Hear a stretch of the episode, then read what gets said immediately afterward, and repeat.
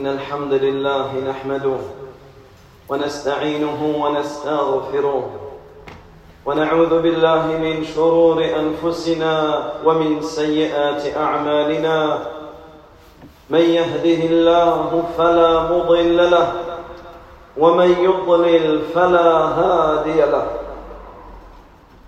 وأشهد أن لا إله إلا الله وحده لا شريك له وأشهد أن محمدا عبده ورسوله.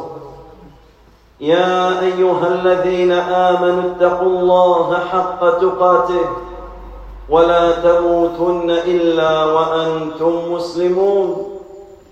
يا أيها الناس اتقوا ربكم الذي خلقكم من نفس واحدة وخلق منها زوجها وبث منهما رجالا كثيرا ونساء. واتقوا الله الذي تساءلون به والأرحام. إن الله كان عليكم رقيبا.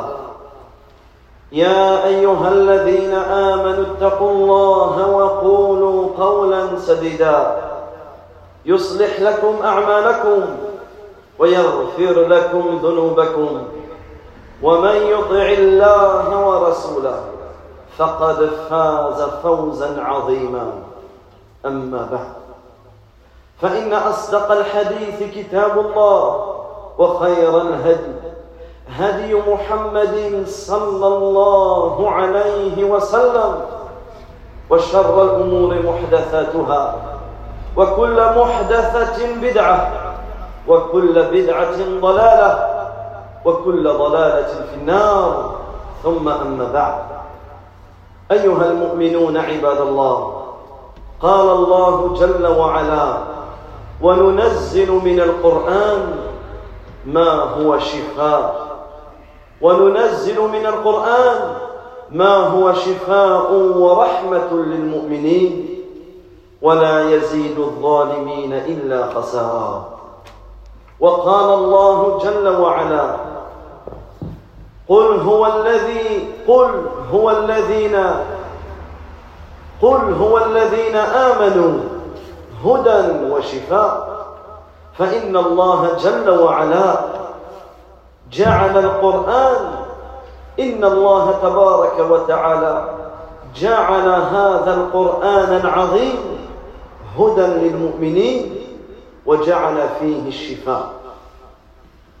Chers serviteurs d'Allah tabaraka wa ta'ala, après vous avoir rappelé ces nobles versets du Coran sur la crainte d'Allah tabaraka wa ta'ala, après vous avoir rappelé le fait que la meilleure des voies, le meilleur des livres est le livre d'Allah, et la meilleure des voies est la voie de notre noble prophète Muhammad, sallallahu alayhi wa sallam.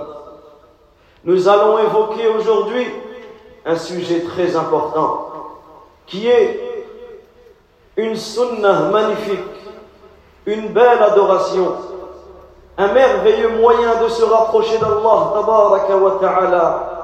un merveilleux moyen d'appliquer le Coran lorsque cela est fait d'une manière légiférée, qui est la ruqya. La ruqya, chers frères, barakallahu fikum, elle peut être fortement recommandée, comme elle peut être permise, comme elle peut être strictement interdite. Et cela en fonction de la manière dont elle est faite. La ruqya légiférée, comme nous le verrons, bi'idnillah, est une adoration. Par contre, beaucoup dans notre communauté ont dévié. Beaucoup ont dévié sur ce sujet. Et à certains moments, cette ruqya est devenue un shirk, une association, un shirk akbar qui fait sortir les gens de l'islam, ou un shirk asghar, ou une ruqya remplie, remplie d'innovation. Voilà pourquoi il est important pour le musulman d'enseigner ce sujet, de s'intéresser, d'étudier ce sujet et de transmettre cela. Car la ruqya est un sujet qui est mal compris par beaucoup de personnes et beaucoup de charlatans en profitent. Voilà pourquoi nous allons essayer de résumer quelques règles importantes, quelques règles importantes qui découlent de la ruqya. Allah tabaraka wa ta'ala dit dans le sens du verset, nous faisons descendre du Coran, c'est-à-dire de la totalité du Coran, une guérison et une miséricorde pour les croyants. Cependant, cela ne fait qu'augmenter la perdition des injustes. Et Allah tabaraka wa ta'ala dit dans le Coran, dit pour ceux qui croient, il est une guidée et une guérison. Ce Coran est une guidée, est une guérison. Dans ces deux versets, chers serviteurs d'Allah Allah azza nous informe qu'il a fait de ce Coran une guidée pour les croyants et une guérison. Et la première chose à savoir, c'est est-ce qu'en réalité, nous prenons réellement conscience que dans le Coran, nous avons une guérison. Est-ce qu'en réalité, lorsque nous sommes atteints par une maladie, est-ce qu'en réalité, lorsque nous sommes atteints par un mal et que nous recherchons des remèdes, prenons-nous réellement conscience qu'Allah nous a révélé du ciel d'au-dessus du ciel sa parole, subhanahu wa ta'ala, qui est une guidée, un guide pour les croyants et qui est une guérison pour nous. وقال العلماء الشفاء في القرآن ثلاثة أنواع Et les savants, rahimahumullah, nous ont cité, nous ont mentionné que la guérison à travers le Coran était de trois catégories. La première catégorie, الشفاء la première catégorie de guérison, c'est que le Coran est une guérison contre toutes les mauvaises choses, tous les maux qui sont liés aux ambiguïtés et aux passions. Puisqu'en réalité, ce sont les deux plus grands fléaux pour l'être humain. Les deux grandes portes par lesquelles Shaitan va t'attaquer, soit par la porte de l'ambiguïté, ou soit par la porte du suivi des passions et des pulsions. Les ambiguïtés, celui qui tombe dedans, il s'égarera du droit chemin, il doutera de la religion, il s'écartera de la voie droite et du sentier du salut. Quant aux passions, celui qui tombe dans ses passions, celui qui suit ses pulsions, il tombera automatiquement dans le péché, dans la désobéissance, et il prendra le chemin de la ténèbre, des ténèbres et de la fureur et de la colère d'Allah. Et le Coran, il guide vers tout ce qui est droit. C'est pour cela qu'Allah tabaraka dit Inna aqwam. Certes, ce Coran guide vers toutes les choses, vers tout ce qu'il y a de plus droit. Voilà pourquoi celui qui souhaite être préservé contre les ambiguïtés, celui qui souhaite cesser de suivre ses passions, qu'il s'accroche au Coran en multipliant sa lecture, en cherchant à le comprendre, en méditant sur le Coran et en appliquant ce que le Coran nous demande de l'appliquer. Car en faisant cela, il trouvera pour lui un guide et il trouvera pour lui une guérison. والنوع الثاني عباد الله أن القرآن شفاء لأمراض البدن بأنواعها La deuxième sorte de guérison, c'est que le Coran est une guérison contre les maladies corporelles, peu importe la maladie que tu as, peu importe le mal que tu ressens dans ton corps, tu trouveras une guérison dans le Coran. Et c'est pour cela que l'éminent savant Ibn Qayyim, rahimahullah ta'ala rahmatan wasi'a, il dit à ce propos, en résumant sa parole, qu'Allah wa ta'ala nous a informé que le Coran était une guérison. Et il a cité les deux versets que nous avons cités précédemment en introduction. Et il explique que tout le Coran est une guérison. C'est une guérison pour les cœurs, comme c'est une guérison pour le corps. C'est une guérison contre l'ignorance, contre les doutes. Et Allah ta'ala n'a pas envoyé du ciel une guérison plus grande. Allah n'a pas envoyé du ciel une guérison plus complète, une guérison plus utile et profitable que le Coran. Et rien n'est plus propice à enlever ton mal que le Coran. Également, nos savants, rahmatullahi alayhim, nous ont, mentionné un énorme mérite et beaucoup, un énorme mérite dans le fait de rechercher la guérison corporelle, rechercher le remède dans le Coran. Et beaucoup d'histoires nous ont été mentionnées où des personnes ont été guéries par ce remède qui est le Coran. Et parmi les histoires que l'on peut citer, ce que l'imam Bukhari rapporte dans son Sahih, un hadith rapporté par Abdullah ibn Abbas, qu'un groupe de compagnons passa par un endroit où se trouvait un point d'eau, et durant lequel il y avait des gens qui s'étaient installés. Et une de ces personnes a été victime d'une piqûre de scorpion ou d'une morsure de serpent. Alors un des hommes de cette tribu est venu voir les compagnons du prophète, sallallahu alayhi wa sallam, et a demandé parmi eux, est-ce qu'il y a quelqu'un parmi vous qui peut nous faire ruqya Alors, un des compagnons est parti. Il, est parti voir le patient et il a récité Surat al-Fatiha. Il a, il a récité Surat al-Fatiha. Et en contrepartie, une fois qu'il a récité cette Surat al-Fatiha et que la personne fut guérie directement, en contrepartie, il a, il a pris un troupeau de moutons. Et lorsqu'il a récité, bien sûr, le patient s'est rétabli sur le coup, alors il a pris sa contrepartie, il a pris son salaire, il a pris ce troupeau de moutons et il est rentré auprès de ses compagnons.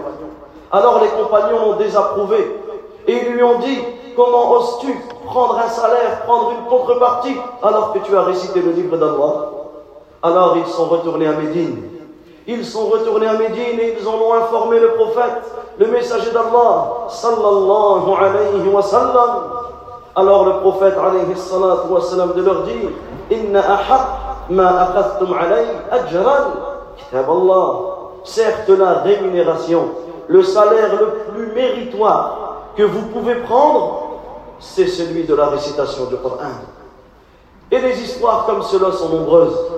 Par contre, cela, la parenthèse que l'on peut faire ici, c'est qu'il n'y a pas de mal à partir de la parole du prophète, wassalam, il n'y a pas de mal à prendre un salaire lorsque la personne enseigne le Coran ou lorsque la, personne se déplace pour la prière ou autre, mais ces choses-là, nous allons les détailler, bi'idhnillah, tout à l'heure, bi'idhnillah. La troisième catégorie de guérison par le Coran est que le Coran est une guérison pour les maladies psychiques, psychologiques, mentales. C'est aussi une guérison contre le mauvais œil, que ce mauvais œil soit touché, soit euh, provient d'un djinn ou d'un être humain. Le Coran est une guérison contre la sorcellerie également. Voilà pourquoi il est important, en introduction, en premier lieu, de se rappeler ensemble que la ruqya shar'iyya, la ruqya légiférée, celle qui est faite, comme nous le verrons à partir du Coran et de la sunna du prophète alayhi est un moyen de se rapprocher d'Allah azza Et la ruqya est une sunna. Et le prophète alayhi se faisait ruqya lui-même.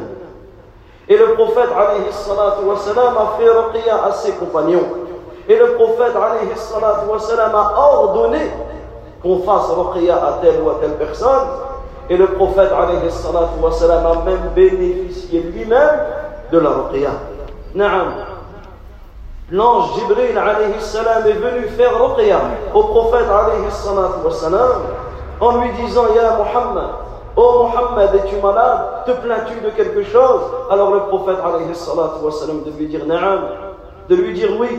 Alors Jibril alayhi salam de dire Bismillah urqiq min kulli shay'in yu'dhik min kulli min sharri kulli nafsin aw 'aynin hasid Allah yashfik Bismillah urqiq Au nom d'Allah, je t'exorcise contre toute chose qui te nuit, contre le mal de tout être ou le mauvais œil de tout jaloux, qu'Allah te guérisse. Au nom d'Allah, je t'exorcise. فالرقية عباد الله بالقرآن والأدعية النبوية الواردة فيها شفاء بإذن الله تبارك وتعالى Donc la grande leçon à retenir, c'est que la ruqya, lorsqu'elle est légiférée, et lorsque l'on dit une ruqya légiférée, c'est-à-dire qu'elle est faite à, à, travers le Coran, à travers les paroles du Coran, à travers les versets du Coran, à travers les invocations authentiques du prophète à travers yani, toute bonne parole qui est permise dans notre religion. Cette, cette là est une guérison par la permission d'Allah. Et dans cela, il y a un grand bienfait. C'est un grand bienfait qu'Allah a donné à la communauté. Et méditons ensemble sur la parole de Cheikh al-Islam ibn Taymiyyah, il dit « Kathirun min al-marda » plusieurs malades, si ce n'est la plupart des malades, guérissent de leur maladie sans même se soigner. Comment? Que ce soit par une invocation exaucée. Et là, nous devons prendre conscience de cela. Lorsque nous sommes malades ou lorsque nous avons connaissance qu'une personne est malade, de multiplier les invocations en faveur du malade, de multiplier les invocations sincèrement en faveur du malade, il est rapporté que certains compagnons entendaient qu'un des compagnons était malade, ils se réunissaient, ils levaient leurs mains, ils invoquaient Allah en faveur de ce malade, et la maladie, et la maladie disparaissait. Ensuite, il dit, par une ruqya bénéfique. La personne est malade, elle se fait ruqya elle-même, ou quelqu'un lui fait ruqya, et la maladie disparaît par la cause de la ruqya. Ou il dit, ou par une force dans le cœur et une bonne confiance en Allah ainsi que par plusieurs autres euh, moyens en dehors des médicaments. Cela ne veut pas dire que lorsque tu es malade, tu ne te soignes pas et tu ne prends pas de médicaments, non. Mais il est important de savoir lorsque tu es malade que tu as des remèdes qui sont bien plus puissants que n'importe quel médicament, tel que l'invocation, tel que la ruqya, tel que, le, tel que le, le fait le fait d'invoquer Allah Azzawajal avec un cœur sincère et de placer son entière confiance en Allah subhanahu wa ta'ala أقول قولي هذا وأستغفر الله لي ولكم ولسائر المؤمنين من كل ذنب إنه ولي ذلك والقادر عليه فاستغفروه يغفر لكم إنه هو الغفور الرحيم.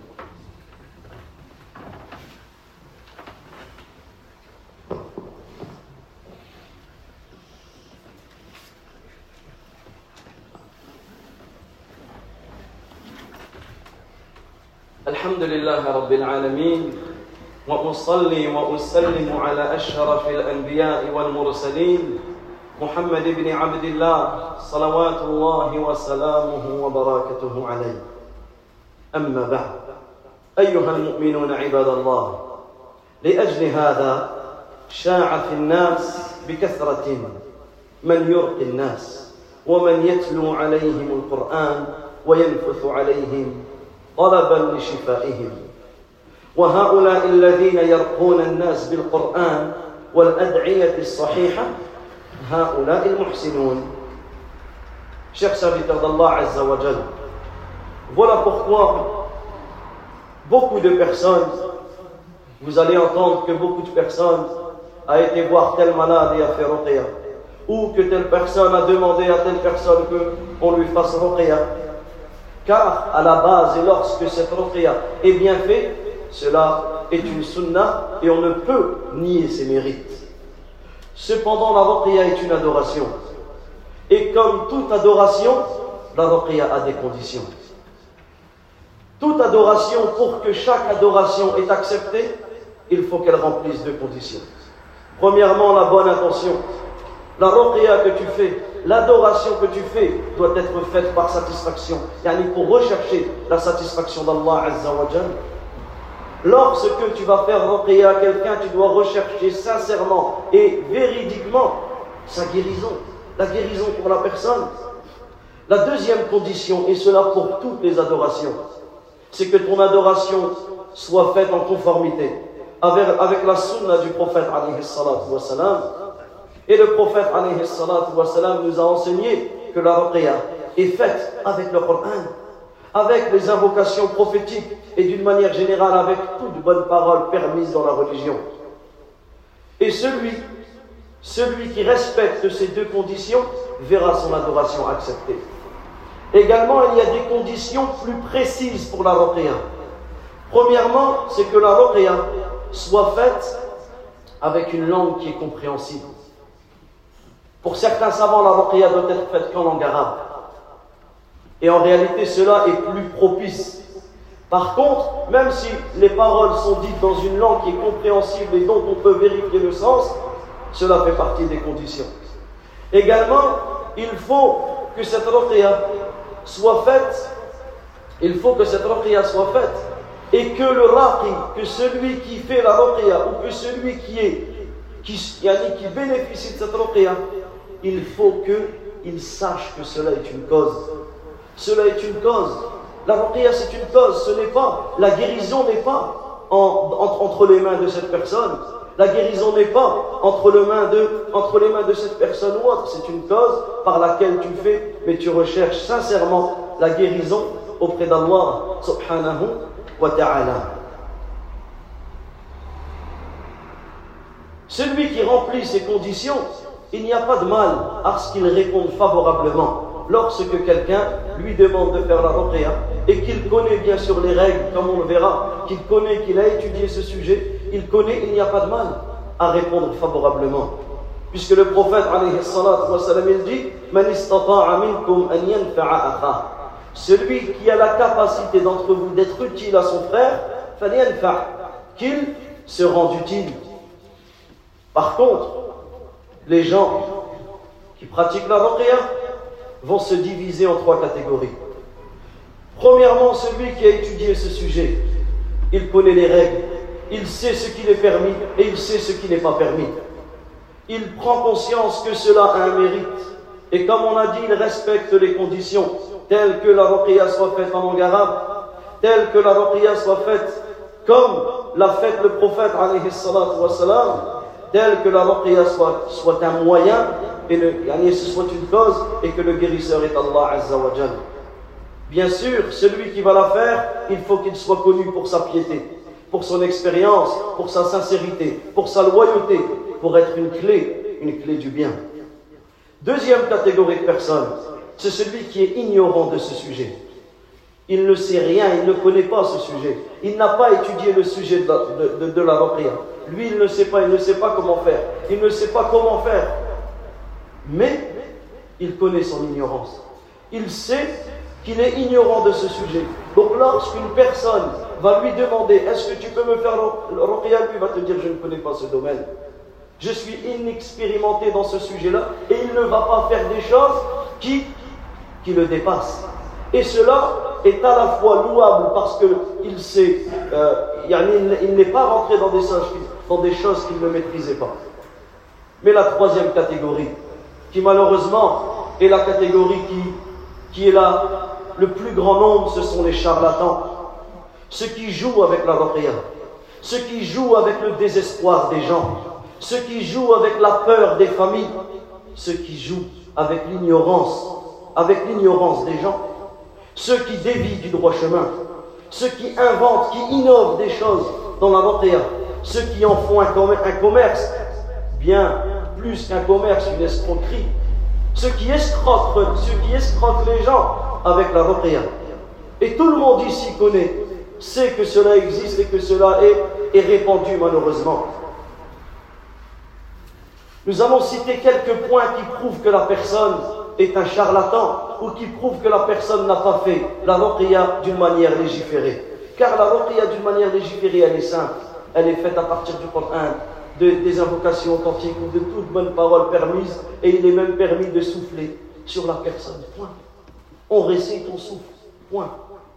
Mais ceux qui vont utiliser des formules incompréhensibles, d'apparence, ils récitent le Coran et la Sunna, mais en cachette, à voix basse, ils récitent des formules, des formules de, de shayatin, ou d'autres qui vont utiliser d'autres djinns pour les aider pour leur ruqya d'autres qui vont prétendre connaître l'invisible, il va prétendre connaître la maladie que tu as, ou il va prétendre connaître le, mal ou ce que tu as. D'autres qui vont invoquer autre qu'Allah, d'autres qui vont invoquer des shayatines dans leur ruqya, ils vont invoquer des anges, d'autres qui vont appeler par des noms incompréhensibles, où ils vont citer des, syllabes, où ils vont citer des lettres à haute voix, des choses qui sont incompréhensibles. D'autres qui vont t'accrocher des amulettes ou des talismans. D'autres qui vont te demander des photos de ceci ou de cela, de ton enfant ou de ceci ou d'un tel ou d'un tel. D'autres qui vont te demander d'aller dans tel endroit, spécifiquement à une telle heure, ou de réciter tel verset du Coran à un nombre, à un endroit spécifique, à un nombre spécifique, sans preuve du Coran ni de la Sunna. Tout cela fait partie des choses par lesquelles tu peux reconnaître le charlatan. D'autres vont même mettre sur leur page Facebook ou autre qu'il est strictement interdit pour la femme de faire ruqya à une autre femme. Alors, premièrement, cela est faux. La peut être faite par un homme ou par une femme. Deuxièmement, pourquoi ils vont dire ça? Pour que les femmes viennent dans leur cabinet ou pour que les femmes viennent, viennent leur voir eux. C'est pour cela que parmi les signes où tu peux reconnaître le charlatan, c'est qu'il va s'isoler avec la femme.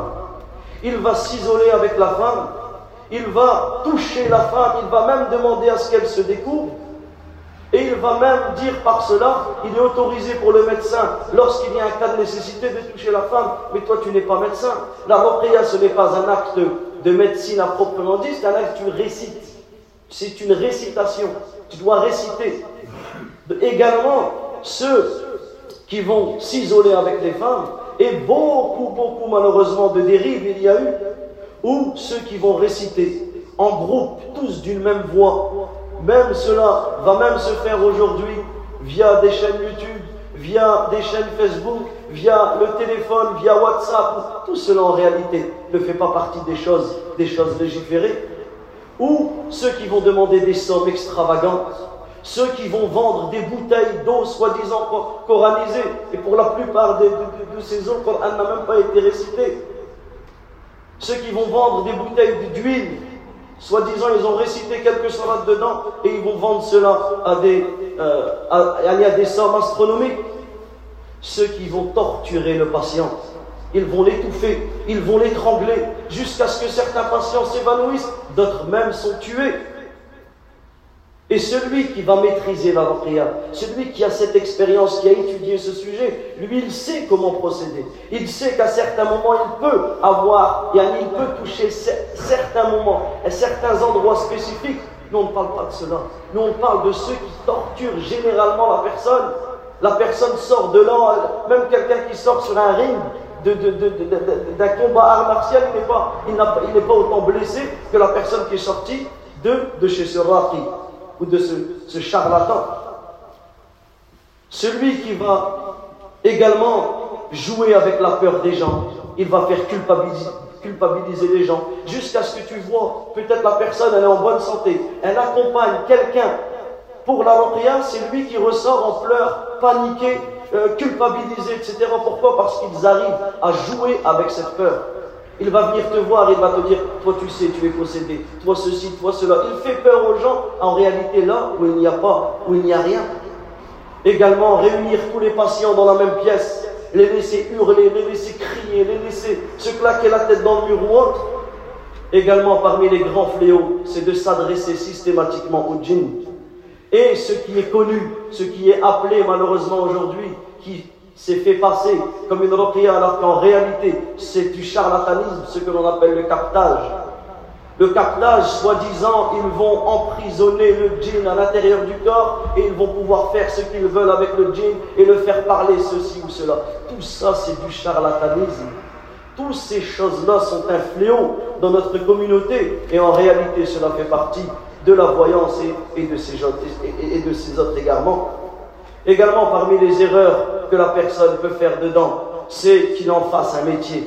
Il installe son bureau et il, en, il fasse cela toute la journée. Les sahaba, les compagnons, ne faisaient pas ainsi.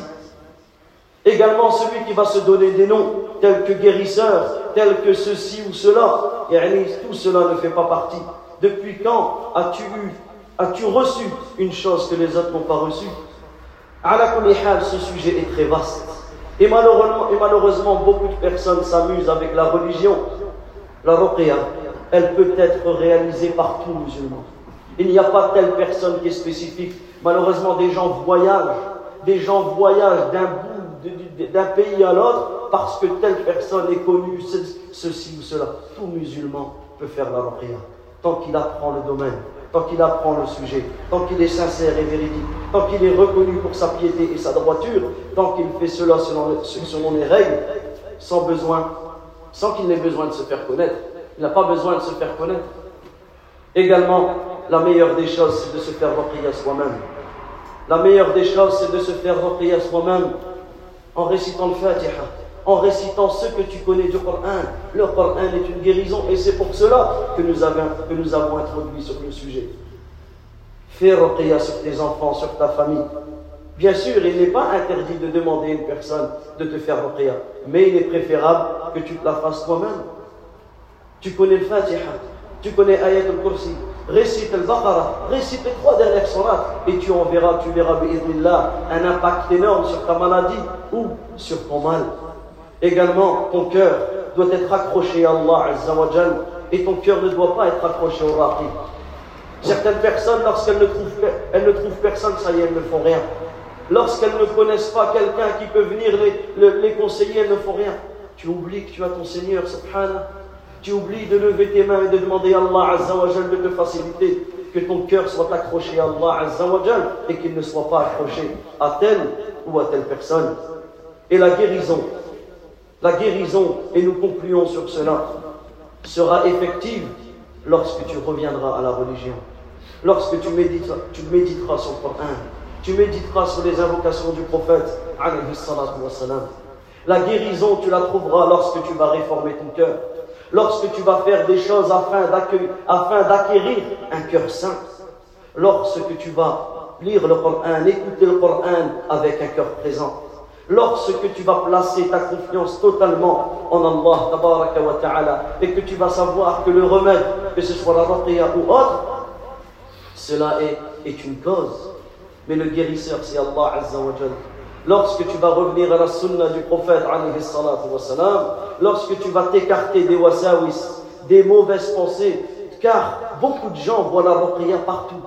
Ils pensent que la ruqya est une solution à tous leurs, problèmes, alors qu'en réalité, lorsque tu parles avec cette personne, et il te dit mon fils, ma fille est, pas bien, lorsque tu parles, ne serait-ce que deux minutes avec eux, tu vois que ce sont des gens, malheureusement pour certains, qui n'ont aucun lien avec la religion, qui n'ont aucun lien avec la prière. Certaines personnes même sont dans la drogue, dans les cachets, dans ceci, dans cela, dans l'alcool, et il va te dire il a besoin d'une ruqya. Oui, il a besoin d'une ruqya, mais la ruqya qui va lui être utile, c'est quoi? C'est la salat, c'est le Coran. C'est ça la ruqya, c'est le retour à la religion, c'est l'istighfar, c'est le repentir. C'est ça que, la personne a besoin. La sincérité, les invocations, l'apprentissage de la science, et surtout, mes frères, l'unicité d'Allah Parce que les charlatans, les charlatans vont euh, vont se multiplier dans un endroit où les gens ne connaissent pas Allah Azza dans un endroit où les gens n'ont pas de connaissance de leur religion. Voilà pourquoi celui qui a besoin d'une ruqya, celui qui doit faire une ruqya, qu'il se restreint au Coran, à la sunna du prophète et à toute bonne parole qui est légiférée et permise dans notre religion. Wallahu ta'ala a'lam. وصلى الله وسلم على نبينا محمد وعلى آله وصحبه أجمعين. ربنا آتنا في الدنيا حسنة وفي الآخرة حسنة وقنا عذاب النار. اللهم صل وسلم وبارك وأنعم على رسولنا الكريم. وصلى الله وسلم على نبينا محمد وعلى آله وصحبه أجمعين. وقوموا إلى الصلاة.